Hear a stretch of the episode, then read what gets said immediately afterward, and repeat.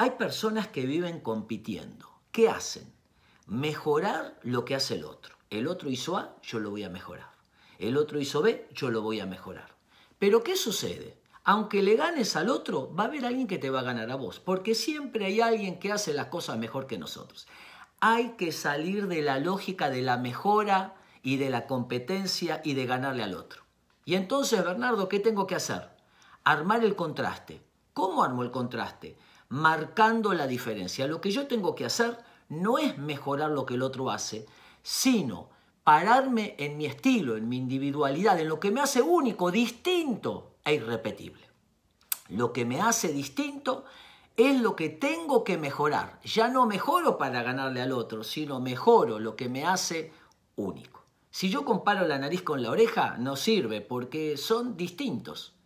Cuando una persona se para en su distinción, en lo que lo hace único, en su estilo, y lo va mejorando día a día, entonces siempre, sin lugar a dudas, va a sobresalir.